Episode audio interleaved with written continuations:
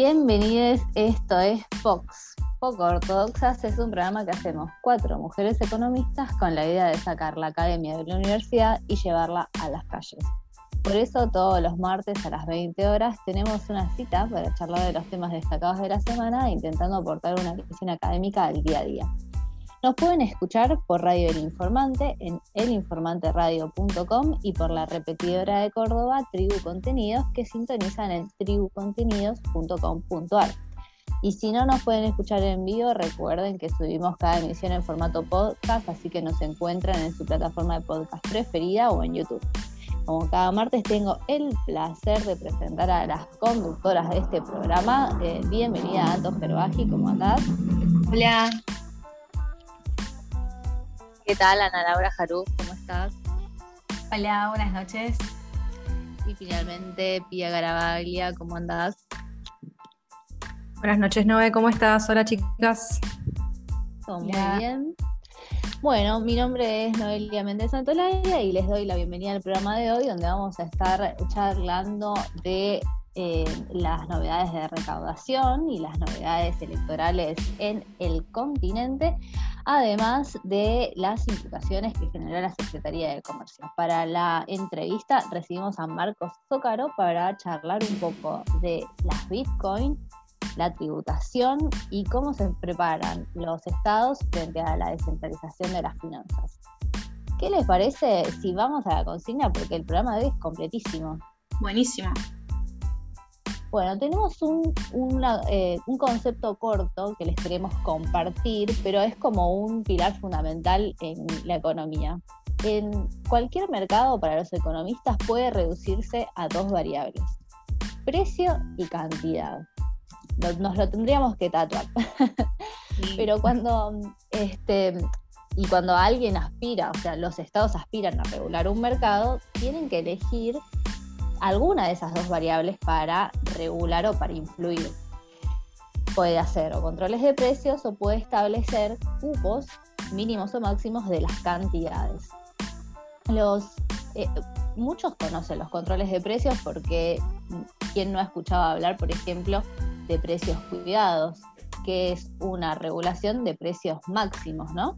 Sí, en Argentina es muy común, no sé si en otros países, puede ser, con algunos bienes específicos como puede, ser la nafta o algo así.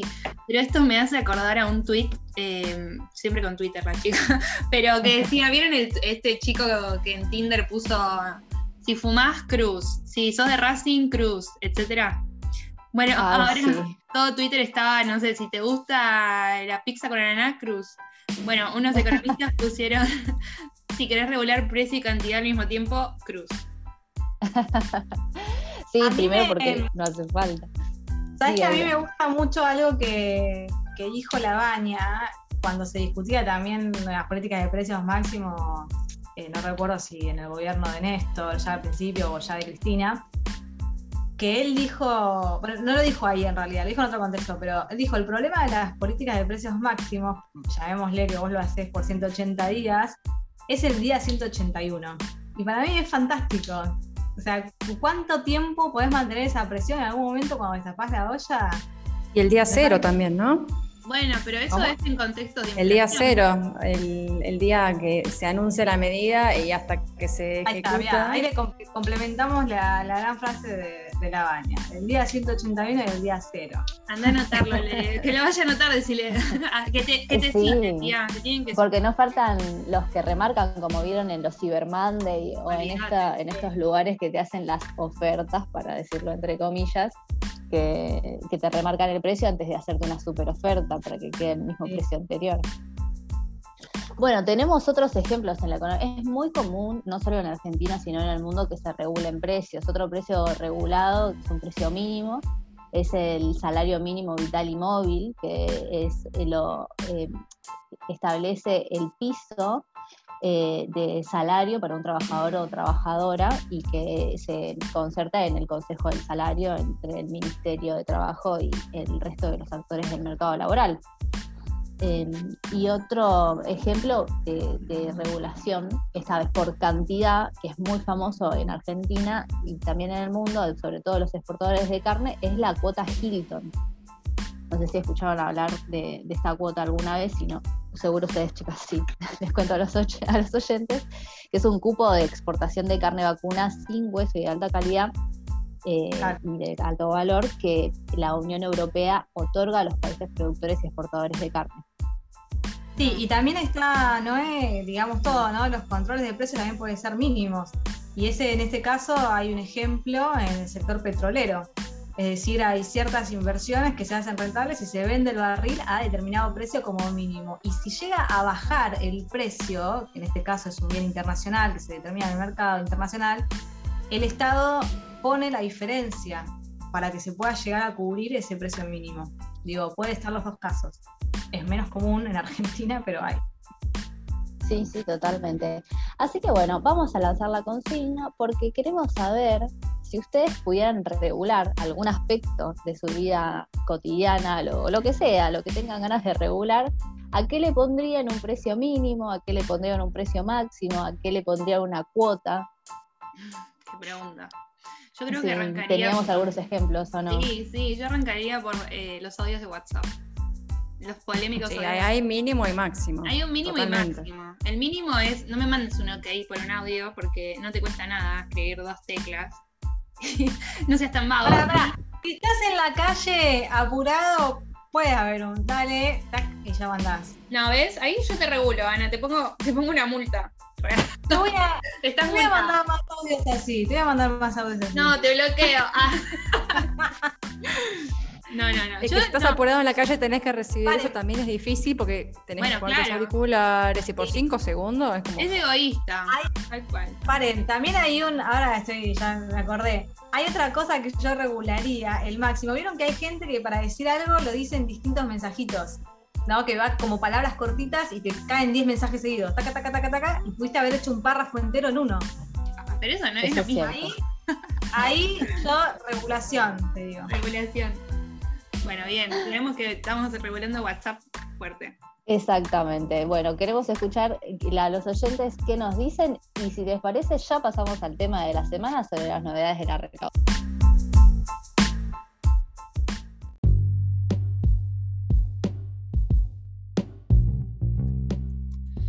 Y en el tema de la semana, como bien dijo Noé, tenemos la información de lo que fue la recaudación nacional del mes de marzo, y bueno, hubo como una noticia muy alentadora porque la recaudación nominal aumentó 72,2%, que si se tiene en cuenta la inflación del periodo que estuvo en el 41,4%, hubo un aumento en términos reales súper grande. Pero debemos también tener presente que en marzo del 2020 hubo ya 15 días de fase 1 desde que estaban las operaciones prácticamente paralizadas y en ese momento había caído muchísimo la recaudación, con lo cual la comparación debe hacerse atendiendo eh, ese, tema. Dentro de lo que son los, los conceptos, digamos, lo que más apuntaló la SUA es todo lo que tiene que ver con el sector exportaciones, mientras que lo que tiene que ver con la actividad interna está un poquito más eh, rezagado. Y esta información entonces también acompaña lo que fue el primer bimestre en términos de recaudación, que hubo superávit fiscal primario, eh, que esas, bueno, son cosas raras en Argentina, pero bueno, generalmente lo que es en el verano hay cierta paz fiscal, llamémoslo. El tema es que ya analistas están advirtiendo que ahora incluso con, bueno, no sé, eh, ahora estamos en fase 3, hay que ver si se profundizan los cortes de actividades económicas, cómo esto va a impactar en la recaudación, que puede llegar a revertirse o achicarse este superávit que hemos venido observando en los primeros meses del año. Y además que después de haber estado unos meses sin financiamiento monetario, en marzo este retornó, ¿sí? se traspasaron 135 mil millones de pesos, eh, con lo cual, bueno, esto también puede llegar a revertir esta, esta situación en los meses que vienen. Y además, ahora pensando y recordando el último programa que tuvimos con, con Cetrángolo, donde hablamos de esta modificación al impuesto a las ganancias, que si bien, bueno, hay un, un beneficio para algunos trabajadores, lo cierto es que en términos de recaudación esto va a tener implicancias, eh, donde el Estado va a tener que resignar Y lo mismo está pasando ahora con una nueva versión del proyecto de lo que es modificación al impuesto a las ganancias para las empresas, en donde se busca darle mayor alivio a las pymes eh, que al resto del, del, grupo de las empresas. Y en ese sentido se resignaría entre 12.000 y 18.000 millones de ingresos tributarios adicionales. Eh, así que bueno, hay que ver entonces en los próximos meses, un poco con la actividad y un poco con esto de, de la recaudación, cómo va aconteciendo el superávit fiscal. Y de todas maneras, como para no ser tan mala onda, eh, también el relevamiento de expectativas de mercado que realiza el Banco Central mostró que se espera que en el 2021 el PBI crezca 6,6% en términos interanuales, es decir, que está mejorando la previsión del mercado y a su vez esperan que la inflación sea de 45,6. Recordemos que a diciembre del año pasado estaban esperando que la inflación del 2021 esté en el 50%. A medida que pasan los meses va bajando la expectativa de inflación. Esto está bueno, no sé ustedes chicas qué opinan, ¿por qué? Porque lo que está mostrando es que le están creyendo, para mí, al gobierno que tienen como objetivo principal la inflación, también por fines electoralistas, no seamos necios, pero de alguna forma hay confianza en que eso lo van a lograr. Por eso, para mí, están bajando estas expectativas. A mí me da la impresión de que es como una, una confianza a, medias también, como que le creen, pero siempre como a la expectativa de, que, de qué es lo que pasa. Eh, es como basada en resultados y estos buenos indicadores que están arrojando la recaudación y la estabilización de la macroeconomía ayudan a que eh, se recuperen estas este, expectativas o que, converjan de alguna manera. Igual están bastante lejos todavía del 29% que, que espera Guzmán. Claro, pero eso te quería decir respecto a Guzmán. Me parece que a pesar de todo, les guste o no, hay como que le creen. Hay, yo creo que genera cierta confianza, quizás por su forma de hablar tan, tan tranquila, genera confianza para mí en el mercado, a pesar de que muchos quizás no estén de acuerdo con las políticas que se llevan a cabo en este tipo de gobiernos. Pero mal que mal y contra todos los pronósticos fueron controlando en su momento el dólar, ahora están de alguna manera perdón, controlando que te ¿no? ¿Cómo? Perdón. que te interrumpa, pero eh, el REN también le viene errando bastante, o sea, ya sistemáticamente hace varios meses, sobre todo en, términos de inflación. Y creo que eventualmente, más allá de, la credibilidad que les transmite a Guzmán o no, tuvieron que empezar a corregir un poquito o hacer algún a una tendencia acomodaticia en cuanto a las expectativas, porque eh, ya mm, el desvío se estaba haciendo bastante pronunciado y sostenido, y creo que ya tuvieron varias publicaciones al respecto que pueden quitar al REM como mecanismo de referencia, ¿no? Me parece. No, a ver, yo creo que el REM sirve para evaluar la expectativa del mercado, como llama su título, pero no necesariamente, y claramente es lo que se demuestra después con los hechos, eso pega con la realidad, pero sí demuestra lo que el mercado espera. Ahora, tanto acá en Argentina como en otros países, y acá, bueno, yo sé que nos escuchan muchos consultores, les pido perdón, pero voy a ser sincera. Es, no se puede saber lo que va a pasar. Uno siempre está estableciendo supuestos para decir, bueno, la inflación va a subir tanto, el PBI va a pasar tanto, y realmente eh, esas cosas no se pueden predecir, ya lo dijo Taleb en su libro El Cisne Negro. Entonces, siempre va a haber, yo sinceramente soy de las que no, no les creo, perdón, no les creo mucho a las consultoras. nunca, me van a contratar de ninguna, Dios, te acabo de perder un No, además, eh, la expectativa es la parte más inercial que es solo un componente de la inflación, ¿no? Me parece que es una parte pequeña. Sí, pero bueno, siempre es verdad lo que vos decís, siempre está en discusión porque, bueno, le erran, porque no, no, no, coinciden. Eh, acá Además son medio, perdón, son medio procíclicos, ¿no? Es como quién la ve antes de que suceda. Por lo general, si todo va cuesta abajo y la previsión es que vaya cuesta abajo. hay muy pocos osados que dicen, no, olvídate, esto se da vuelta a la mañana. Bueno, hay que ver si, esa, eh, si, esa, si ese REM coincide con lo que le venden también a sus clientes. Listo, lo dije. Uh. Yo te diría, pía, sacanos de esto, llevarnos a otro lugar, porque acá nos vamos a cerrar todas las puertas si vemos así. Chicas, lamento decirles que no las voy a sacar de ningún pozo, sino que las voy a hundir un poquito más, pero sí les puedo tirar una sorpresa, les puedo tirar un componente impredecible, ya que veníamos hablando de las predicciones del REM. Eh, estamos hablando más que nada de las elecciones que ocurrieron el domingo pasado eh, en nuestro cono sur, nuestro querido llamado cono sur, Ecuador y Perú están eligiendo presidente en este momento. Solamente se definió la, elección presidencial de Ecuador, la elección peruana fue a balotage. Vamos a arrancar eh, justamente por la, por la primera, que justamente es la que les comentaba que tenía ese componente impredecible, ya que ganó el, el candidato conservador que se llama Lazo, contra el candidato que había propuesto Correa, eh, que supuestamente es un error de pronóstico bastante grave porque se venía anticipando el triunfo del, candidato correísta. Este último estaba apoyado por nuestro actual presidente Alberto Fernández eh, y parecía que podía llegar a alinear un poquito esta iniciativa sudamericana de volver eh, o sostener el populismo. ¿no? Este, sin embargo, el candidato que ganó es una... Es de Bolsonaro. Una índole Claro, es una índole bastante más conservadora. Para darles una idea, este, su discurso tiene más bien un, corte religioso, está muy en contra del feminismo.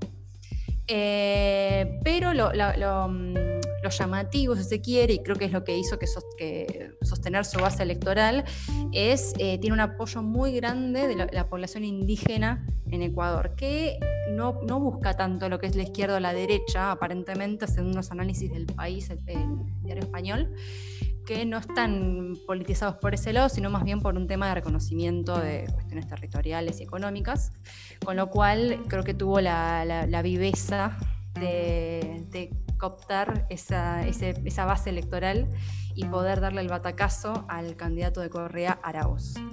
Así que por Ecuador, chicas, lamento decirles que no tenemos una buena noticia. Luego por el lado de Perú, y lo bueno es que no es noticia todavía, ¿no? Tenemos un balotaje inminente que eh, para darles idea de la crisis política y económica en la cual se encuentra Perú, el presidente anterior está desde 2020, que era el presidente interino que puso el, Congreso. ¿Sí? Eh, porque justamente en noviembre, en octubre, noviembre en realidad tuvieron una crisis política muy grande, tuvieron que destituir al presidente que tenían en ese momento por las altas causas de, corrupción. Entonces, las elecciones actuales, para, para que se den una idea de la falta de representatividad que hay actualmente en este país, el bloque partidario que más votos recibió tuvo el 16,5% de los votos, que es la izquierda radicalista. Nada, chicos, nada, es una, un chiquitaje. Una, muy, Esos son los muy poca representatividad y ya vienen con un montón de problemas de representatividad, que el Congreso cambia al presidente, que el presidente cierra el Congreso, es un problema. La verdad que sí, es una crisis muy grande, muy profunda en la que están. Encima, cada bloque eh, político eh, trata de ser cooptado por las Fuerzas Armadas. Ahí las Fuerzas Armadas siguen teniendo un, poder muy importante, entonces la verdad que es bastante peligroso que las minorías, o sea, que justamente que sean medio minorías políticas, ¿no? Porque justamente hay mucho poder de corrupción.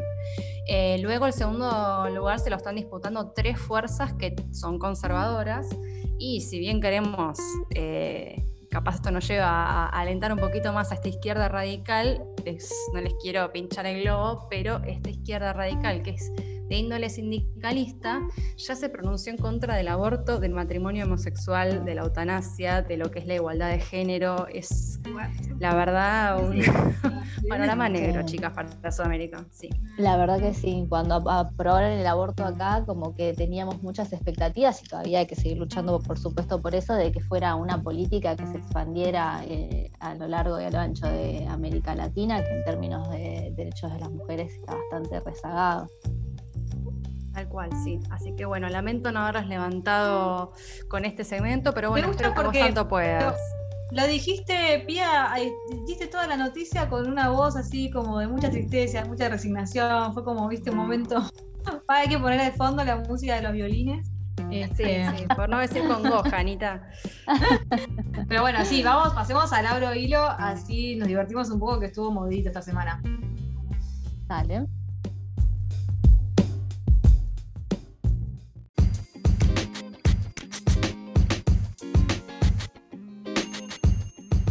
Y no sé si les voy a levantar el ánimo o no. O sea, esto es reír para no llorar, básicamente. Vamos a hacer esa, esa pequeña distinción. Pero bueno, en el abre hilo de hoy vamos a hablar de un tema que a mí me tiene, me tiene fascinada. Es como cómo las empresas se la rebuscan para engañarnos y que no nos demos cuenta de que aumentan los precios. Pero eh, por suerte Paula Español se dio cuenta, Paula es la secretaria de Comercio Interior, por si no sabían, y se encarga de, entre otras cosas, programas como el de precios cuidados, ¿sí? Así que les voy a contar más o menos qué estuvo pasando. Paula eh, redactó un tweet que dice, imputamos a Mondelez, Bagley y PepsiCo tras detectar que estas empresas ofrecerían en el mercado productos calificados como nuevos con modificaciones mínimas respecto de los originales y con aumento significativo de sus precios. Uno puede decir, eh, ¿qué tiene que las empresas hagan productos nuevos? Eh, está bien, digamos, ¿no? ¿En qué nos afecta? Bueno, déjenme que les cuente qué son estos productos nuevos, porque, eh, por ejemplo, vamos con las galletitas Pepitos, que para mí están sobrevaloradísimas porque me parecen feas, es más, te lo voy a decir. Ay, no. Qué polémica. Sobrevaloradas estas Pepitos. Escuchen, venden pepitos. Primero se vendían los pepitos a 58,90 pesos en su envase de 118 gramos, ¿sí? Acuérdense de este número, 118 gramos. y ahora salieron unas pepitos nuevas de 119 gramos que salen 91 pesos. O sea, el gramo más caro de tu vida. anda a chequear que ese gramo esté en el paquete. Ahí tenés un rendimiento marginal re creciente. Exponencialmente creciente. Si vos ves los dos paquetes y vas a ir, ponerte a leer el número que está. O sea, la gente que no ve de cerca la tiene difícil. Pero te vas a poner a leer el, mínimo numerito. Pero bueno, se detectaron diferencias en el contenido neto de los productos nuevos respecto a los originales, que a veces llegaban a ser de un gramo. Imagínense lo ridículo que es, con aumentos de precios de hasta un 50%. o sea, me hace acordar. No puede ser. Además, te lo hace Bagley, te lo hace bueno, Mondelez. No nada. Este, Mondelez que hace las Oreo, ¿sí? No las pepitas estas feas. No mentira. me acordar. tampoco le importa nada.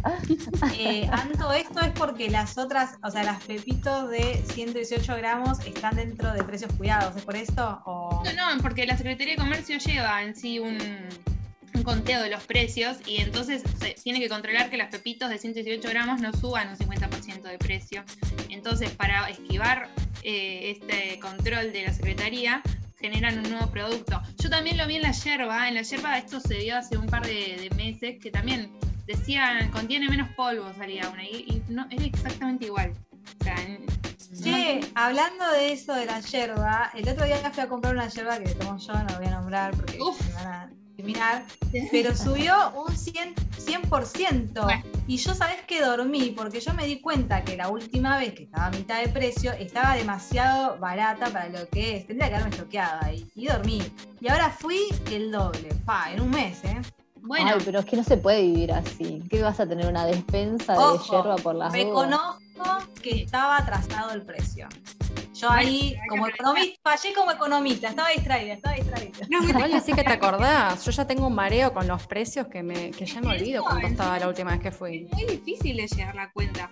Déjenme que les, que les cuente que mm, Paula dice, y tiene razón. Bueno, también hubo problemas con las galletitas sonrisas que también me parecen feas, no sé qué opinan ustedes pero bueno, no importa. Dice Paula, estos comportamientos podrían dar lugar a que las y los consumidores no adviertan la diferencia de precios registradas entre estos productos presentan características similares.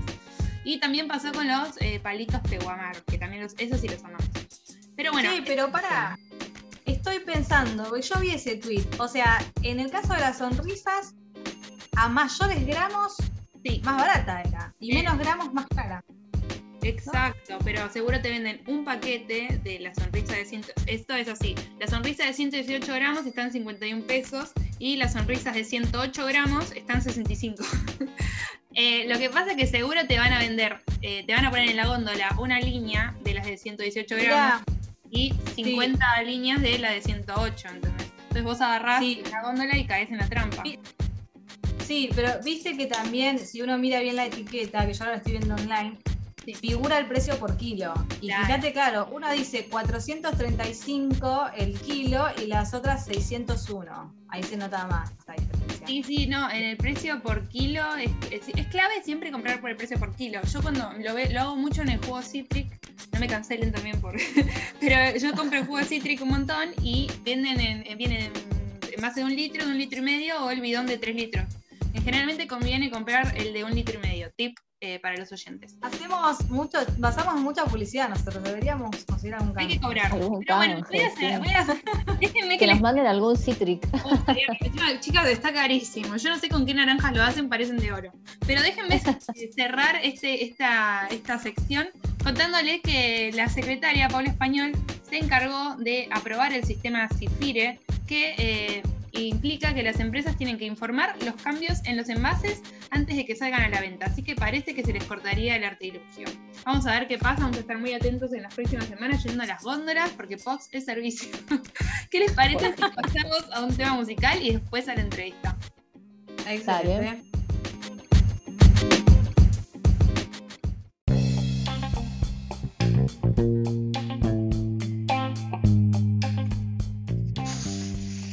Bienvenidos al segundo bloque de Pox. En esta oportunidad tenemos el lujo de recibir a dos personas expertas en eh, tributación y criptomonedas. Los presento Marcos eh, Zócaro es contador, especialista en tributación y magíster en finanzas públicas, docente e investigador del CET, y Alejandro Aude, docente e investigador de la Facultad de Económicas y coautor del libro Fiscalidad de las criptomonedas y la economía digital. Bienvenidos chicos, muchas gracias por estar con nosotras hoy. Muy buenas noches, muchas gracias a ustedes por la invitación. Igualmente, muchas gracias. Buenas noches a todos. Bueno, si les parece, empezamos porque acaba, eh, bueno, Marcos acabas de estrenar libre para el año pasado, dos libros, a falta de uno, Bolsa de Impuestos y Manual de Criptomonedas. Y a mí me gustaría arrancar con un poco de coyuntura y preguntarte, bueno, un poco de qué trata tu libro Bolsa de Impuestos y si hay mucha presión impositiva a los activos financieros en Argentina. ¿Qué consideras? Fue, fue una gran eh, discusión a la hora de grabar la renta financiera en el gobierno de Mauricio Macri. Sí, tal como, como decís, el año pasado publiqué los dos libros. El primero de ellos, Una bolsa de impuestos, está basado en eh, mi primera tesis de posgrado, que fue la especialización en tributación que la desarrollé, eh, la terminé de escribir en el 2016. Ya después del 2016, como dijiste recién, en el gobierno de Mauricio Macri se reformó el impuesto de las ganancias principalmente a través de la reforma tributaria de la 27430 y ahí se empezó a agravar, se quitaron exenciones que existían sobre determinadas ganancias financieras. Esto eh, fue a partir del 2018 y después, 2018, eh, permaneció eh, grabado la mayoría de, de las ganancias que se modificaron a través de la reforma que te mencioné. Pero en el 2019, a fin del 2019, volvió a modificarse la situación y volvieron a, a tener vigencia las exenciones vigentes antes del 2018. O sea, se reformó, se hizo una gran reforma tributaria, pero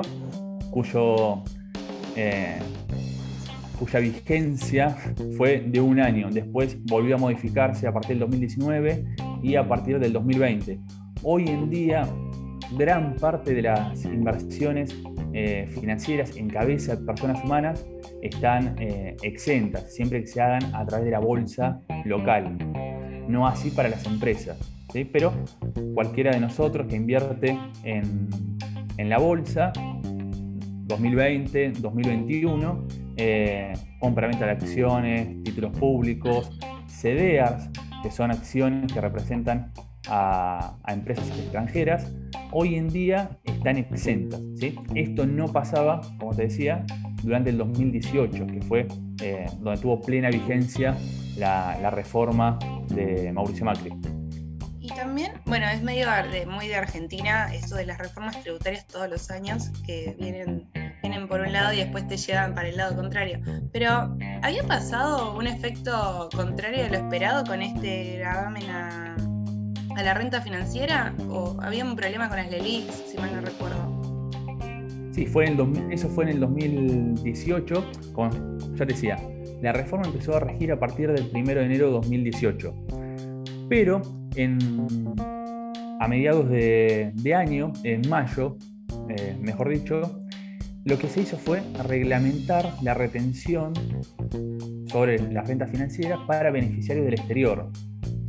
Al momento de reglamentarse eh, esta retención, esta retención, esta retención iba a tener vigencia a partir de, un jueves de, mayo de abril. Estoy confundido con las fechas, pero como se sabía que iba a empezar a tener vigencia ese día, dos días antes los eh, fondos del exterior empezaron a desarmar sus posiciones en, en las letras de, de, deuda argentina, en las LEVAC, las letras del Banco Central, y eso generó una corrida cambiaria al desarmar estas posiciones que bueno, terminó en una devaluación importante del, peso argentino.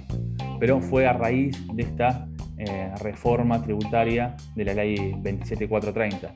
¿sí? Marcos, te hago una consulta con justamente con, este, con el gravamen de la renta financiera. En comparación con el resto del mundo, eh, tratando de sacar lo bueno y lo malo de esta medida, ¿qué, qué nos podés comentar de eso? De la idea teórica me refiero, ¿no? Sí, en Argentina lo que ocurre es que históricamente la bolsa argentina siempre fue bastante pequeña. No, no hace falta ir a ni siquiera a Brasil o Estados Unidos o Europa. Chile, eh, que es un país mucho más eh, chico, tiene una bolsa, un mercado de capitales casi 10 veces mayor que el argentino. Es importante eh, siempre fomentar el ahorro, porque el ahorro es la base de la inversión y lo que se, siempre se criticó a este impuesto, a la renta financiera, es que va en sentido contrario justamente a eh, ese estímulo que se necesita al ahorro y a las inversiones. Acá básicamente lo que hizo la reforma tributaria fue grabar la renta financiera, ya te digo, que tuvo plena vigencia durante el 2018, grabó la renta financiera en cabeza de personas humanas y se dio la, algo paradójico que llegó incluso a perjudicar más a el muy pequeño ahorrista, aquella persona que invertía en plazos fijos, porque aquellos que invirtieron en bonos tenían un mecanismo para eh, terminar desgrabando o pagando un poco menos de, impuestos que aquella persona con pocos conocimientos eh, financieros que solo tenía acceso a invertir en un plazo fijo. Por eso eso es quizás lo más criticable que eh, justamente desincentivaba el, ahorro y la, inversión en un mercado que ya de por sí era muy, muy pequeño. Mm. Bien, Marcos, saliendo un poco de eso y metiéndonos en el mundo de los criptoactivos, porque bueno, de las criptomonedas va, vimos eh, que tu segundo libro tiene que ver con eso, y si bien hoy se habla mucho, vemos que gran parte de la sociedad todavía no termina de entender qué es, porque cada vez habla más de esto, y también no solamente definirlo, sino que te quería preguntar eh, cuál es la característica de los impuestos que, afectan a las criptomonedas, si es que las hay, cuál es la, carga impositiva total de esto. Sí, este mundo de las criptomonedas que explotó principalmente en el último año, hoy está en la tapa de todos los diarios, no es eh, muy viejo. O sea, fue creado, la primera criptomoneda que es Bitcoin, eh, empezó a crearse en el 2009. La idea de Bitcoin, el sistema, el funcionamiento, eh, la ideó un tal Satoshi Nakamoto, que hasta el día de hoy es una persona desconocida, no se sabe quién es, que eh, publicó un, trabajo en un foro de internet a fines del 2008 y esta misma persona en el 2009 empezó a fabricar la Bitcoin. En la jerga es eh, minado, se llama. Pero después de, esta criptomoneda Bitcoin surgieron muchísimas más. Hoy en día, si eh, nos fijamos en el mercado, hay casi 9.000 criptomonedas eh, listadas en páginas como, por ejemplo, CoinMarketCap. ¿sí? Y la capitalización de mercado, para que vean la importancia económica de, estas, de estos activos, es de casi 2 billones de dólares hoy en día. Solo Bitcoin tiene más de un billón de dólares. Mucho más, más que duplica el PBI argentino, para que se den una idea. Pero, ¿qué es una criptomoneda? Se puede definir Bitcoin, por ejemplo, como un medio digital de, de intercambio utiliza justamente la criptografía, como su nombre lo indica, y cuya tecnología subyacente es la blockchain, que es una tecnología que existía antes de la creación de, Bitcoin, que es básicamente una, eh, un registro, una base de datos distribuida por todo el mundo, que comparten miles de computadoras conectadas entre sí alrededor del mundo. Y esta blockchain no solo se puede utilizar para las criptomonedas, sino que tiene muchísimos otros usos, incluso hasta para... En Argentina existe la blockchain federal argentina justamente, que ahí mismo, por ejemplo, se publica el boletín oficial en esta base de datos. O sea, no sirve solo para las criptomonedas, sino que tiene muchísimos otros usos. Pero volviendo al tema de las, de las criptomonedas, como bien decíamos, no existe eh, solo alguna, sino que hoy en día hay más de 9.000, pero hay muchas de ellas que eh, son estafas o otras criptomonedas que se han creado a modo de chiste, no tienen mucha relevancia, en este digamos. sentido me haces acordar a la cripto del meme del perro, que es esa Dogecoin. ¿Cómo se explica que cualquiera puede inventar una criptomoneda? ¿Cómo es el procedimiento? Porque realmente me, no sé si me preocupa, pero hay muchísima especulación. Las monedas pasan de valer un dólar a dos mil dólares en un día y como nadie las regula, me parece, ¿no? ¿Cómo, ¿Cómo funciona este mercado? ¿Es totalmente especulativo? Sí, nadie las regula más que justamente la oferta y la demanda. En el caso de Bitcoin, la característica, una de las características principales y que hace que tenga tanto valor y tanta confianza es que, aparte de ser descentralizado y que justamente nadie la, regula, sino que todas las transacciones y el sistema eh, funciona gracias al consenso de todos los mineros, todas las computadoras conectadas entre sí alrededor del mundo. O sea, no hay un banco central que lo regule, ni un Estado que pueda eh, regularlo. Y Bitcoin desde el inicio, por ejemplo, tiene eh, que se van a emitir 21 millones de Bitcoin, nada más. Es la emisión desde el origen de Bitcoin, está estipulada y cumple con un protocolo. Además que esta emisión cada cuatro años se reduce a la mitad, o sea, es decreciente la emisión. Eso hace que la oferta, al ser limitada y la, oferta, y la, la demanda no para de crecer, esto hace que el precio aumente y que muchos confíen en Bitcoin. Hay otras criptomonedas que no tienen el mismo protocolo, que se pueden emitir de forma indiscriminada. Esta criptomoneda, como vos mencionás, Dogecoin, fue creada justamente a modo de burla del, al sistema y tiene como, como icono justamente la carita de un perro que es eh, el protagonista de un meme muy conocido de hace unos años. Y esta moneda que creció como un chiste fue fogoneada un poco, quizás también a modo de broma, por eh, Elon Musk, el dueño de Tesla. Ah, sí, sí, sí. sí. Elon Musk lo que dice hace crecer, es terrible. Sí, después ayudó mucho a Bitcoin.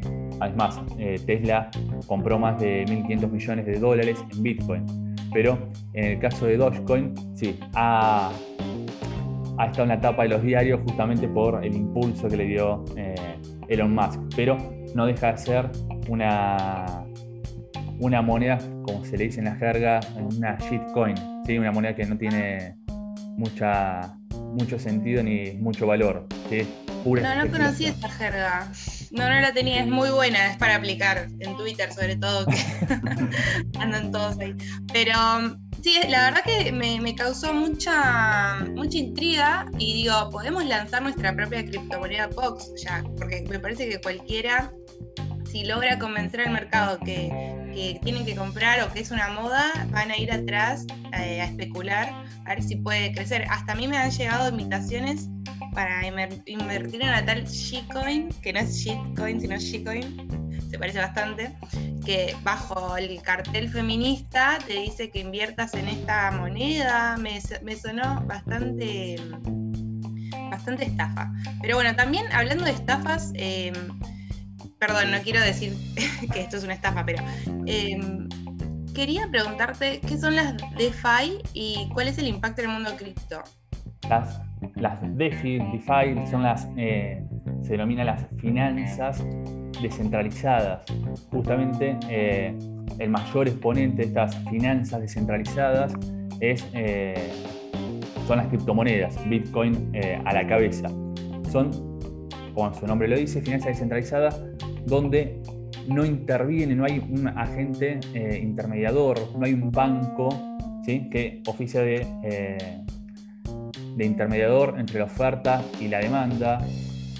Bueno, las criptomonedas ya vimos que funcionan de forma descentralizada. Nosotros podemos comprarle directamente a otra persona una criptomoneda, vendérsela y no hay nadie en el medio que intervenga en la operación más que el propio sistema, ¿sí? cuyo funcionamiento digamos que es automático. Las finanzas descentralizadas... Sí, decime. ¿También va por el lado de los créditos? Sí. Aparte de las criptomonedas, porque yo lo pensé más por ese lado, porque pensaba, eh, todo tan descentralizado, le pueden prestar plata a gente insolvente también, y digo, ¿quién controla eso? Nadie, nadie, o sea, ¿cómo se validaría?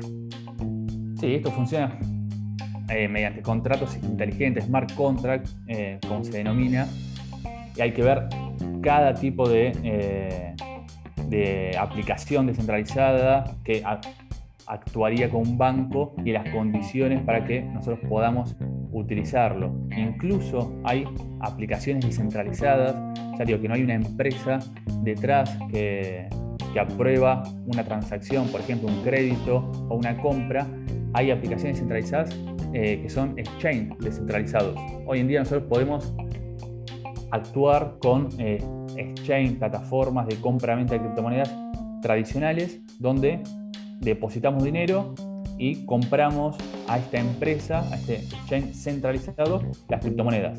Pero bueno, también están surgiendo muchos exchanges descentralizados, Uniswap es el principal a nivel mundial, donde nosotros podemos comprar y vender eh, criptomonedas en forma directa en este exchange descentralizado que no tiene ningún dueño, ninguna empresa detrás eh, que pueda incluso ser regulada por eh, algún Estado. Un Estado puede regular un exchange centralizado. Pero justo este, este es otro, otra de las preguntas que quería mostrarles a los dos, porque cómo se piensa en el mundo este vínculo entre las criptomonedas y las finanzas descentralizadas y los estados.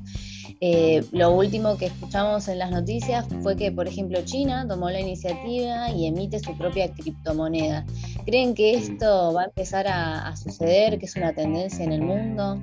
Bueno, acá eh, te contesto yo, Alejandro. ¿Sí? Sí, por, favor, por supuesto, él. Mira, eh, a mí me gustaría hacer primero una, división entre dos, digamos, dos grandes divisiones ahí entre las. Tenemos las criptomonedas tradicionales, que es un poco el tipo de activos que vinieron charlando hasta ahora, que venimos charlando hasta ahora, pero también hay que tener en cuenta que existen las, las que se denominan stable coins, las, criptomonedas estables, que tienen un volumen de mercado muy importante. Quizás las más importantes son el USDT o el DAI, que replican el valor del dólar, ¿sí? siguen uno a uno al dólar. ¿Por qué las introduzco en particular? Primero porque en el mercado cripto se utiliza mucho interactuando con las criptomonedas tradicionales porque permiten neutralizar la fluctuación de valor. ¿sí? Es muy común hoy en el mercado que alguien que opere Bitcoin, por ejemplo, para ir a la criptomoneda más conocida, cuando quiera, digamos, salir de Bitcoin e ir a un valor estable, no pase de vuelta a la moneda fiduciaria, sino que utilice este tipo de monedas estables. ¿sí? No sé si, me estoy explicando bien en el, caso. Digamos, una vez que la moneda fiduciaria pasa a un criptoactivo, el que tiene Bitcoin y se evalúa, por ejemplo, que subió de precio y quiere salir, se pasa a una moneda estable. ¿Por qué introdujo este tipo de monedas estables? Porque en definitiva fueron la previa a, los, a las iniciativas que estuvieron teniendo varios estados de emitir su propia moneda digital, o sea, que el Banco Central emita su propia moneda digital. Igualmente Igual, Perdón, que te interrumpa, Alejandro. Te hago como dos repreguntitas en base a eso. primero, primero, si vos crees que, que las criptomonedas pueden eventualmente desbancar al dólar y después el caso de Ecuador, que yo tengo entendido, como es un país que está dolarizado, creo que era el, eh, como hito, fue un caso medio excepcional porque justamente tuvieron la posibilidad de que su propio Banco Central comience a emitir, eh, no, eran criptomonedas, pero eran como... Eh, se, llaman, se llaman CDBC, son monedas digitales emitidas por los bancos centrales. Eso. Eh, no, básicamente ver cómo, qué, pasa con ese caso y bueno, lo, que te decía previamente del, de, cómo se paran estas contra el dólar. Bueno, de, paso vamos a citar, citamos Ecuador y citamos dos ejemplos más que yo creo que vienen quizás un poquito más avanzados y nos pueden ilustrar un poquito más.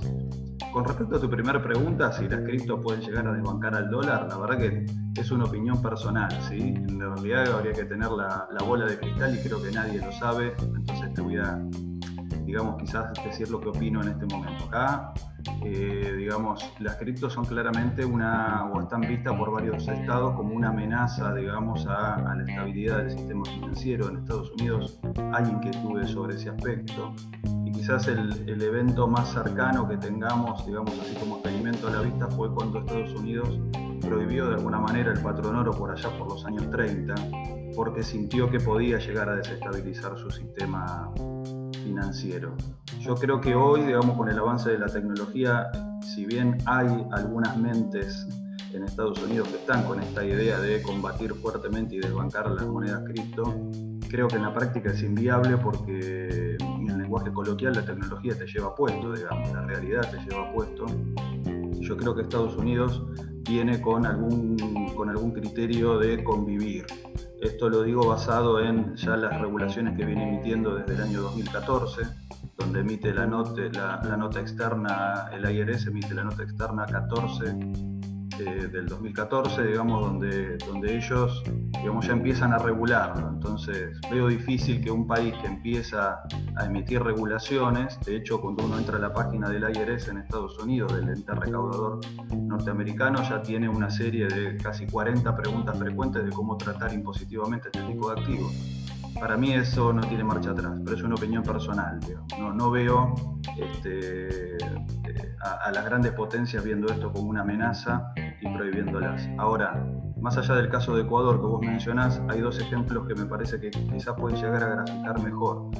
Una, una es lo que está sucediendo en, India en este momento. Estamos hablando de noticias de ahora de febrero, marzo de este año, donde India sí este, está con una tendencia a intentar prohibir este tipo de activos y emitir su propia moneda digital. ¿En qué se basa? Y quizás en dos experiencias previas. Ya China emitió el yuan digital y Francia en el año 2020 estuvo con las primeras pruebas exitosas de emisión de euro digital. Y digamos, yo creo que hay estados que quizás tienen finanzas este, un poquito más endebles y ven esto como una amenaza seria y tratan de no perder el monopolio de la emisión de la moneda. En mi opinión personal, no, no veo que, pueda tener éxito este camino. Creo que lo, que lo que vamos a ver en el futuro son las monedas fiduciarias tradicionales, quizás convertidas al formato digital, a la CDBC, conviviendo con este tipo de activos, que como bien decía Marcos antes, hay miles de criptomonedas. En mi opinión, digamos, va a haber una suerte de depuración, digamos, de, de, todo este mercado. Pero bueno, te reitero, es una opinión personal, habría que, que ser futurólogo para ver lo que va a pasar más adelante. No, buenísimo. De hecho, este, la verdad que es muy, creo una opinión muy informada y, creo que, puede llegar algo así, a pasar algo así, ¿no? Que se adapten eventualmente las instituciones. Pero bueno, lamentablemente nos estamos quedando sin tiempo. Yo les quería agradecer a ambos por, por, bueno, por estar acá, por su tiempo. Eh, espero que lo, hayan pasado muy bien. Eh, los despedimos, lamentablemente, pero esperemos poder tenerlos pronto de vuelta. Bueno, con todo gusto. En una próxima ocasión será. La verdad que es un tema que da, mucho para hablar. Hay muchas cosas que, quizás quedan pendientes, así que siempre va a ser interesante. Bueno, muy a gusto. Muchas gracias. Sí, muchas, gracias. Muchas gracias y, y sí, cuando, cuando quieran retomamos. Buenísimo. Bueno, nosotros vamos a ir con nuestro programa, pero antes un tema musical.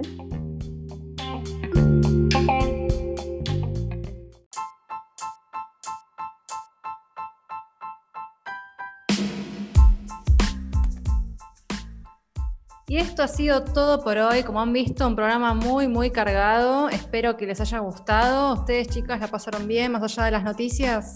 Sí, muy bueno, como siempre. La compañía lo supera. Anton, ¿qué redes nos pueden escuchar? tienen que seguirnos en eh, Facebook, Twitter e Instagram como Poco y Mejor Ortodoxas y nos tienen que escuchar de nuevo en Spotify como Pox Poco Ortodoxas y también se tienen que suscribir a nuestro canal de YouTube Poco y Mejor Ortodoxas. No olviden suscribirse, seguirnos, por favor, así les llegan los recordatorios de cada programa y a nosotros nos ayuda un montón. Pero bueno, nos vemos en la edición que viene, les mandamos un beso muy grande. Chao. Hasta la próxima. Adiós. Adiós.